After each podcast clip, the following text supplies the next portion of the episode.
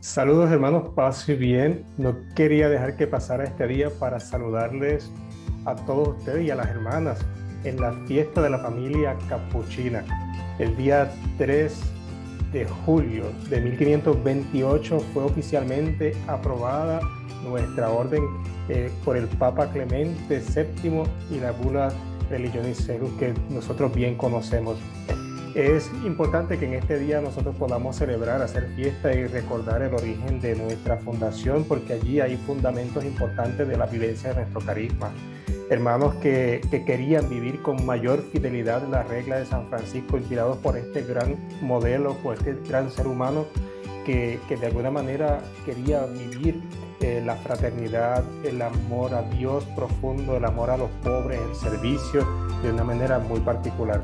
Los hermanos se retiran, van a las montañas a buscar un poco de, de, soledad, de estar allí en una presencia particular con Dios, pero sin estar tan lejos de olvidarse del llamado a atender a los pobres. Así que esta tensión siempre entre la contemplación y la vida de servicio, de ministerio, sobre todo los más necesitados, a los que tal vez nadie quiere, a aquellos que llamaban los apestados, ¿no? que estaban viviendo grandes dificultades por enfermedades contagiosas y peligrosas en aquella época, nuestros hermanos se dedicaron a, a, cuidarlos y a dar la vida por ellos. Y creo que eso debe seguir animándonos a nosotros en el día de hoy, en medio de las realidades de las situaciones sociales de hoy.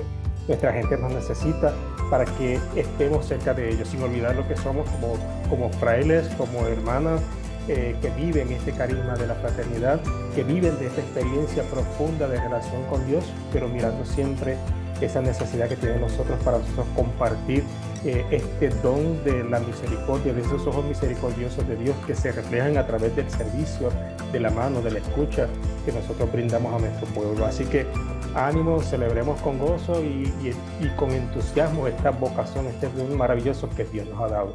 Que Dios les siga bendiciendo. Paz y bien.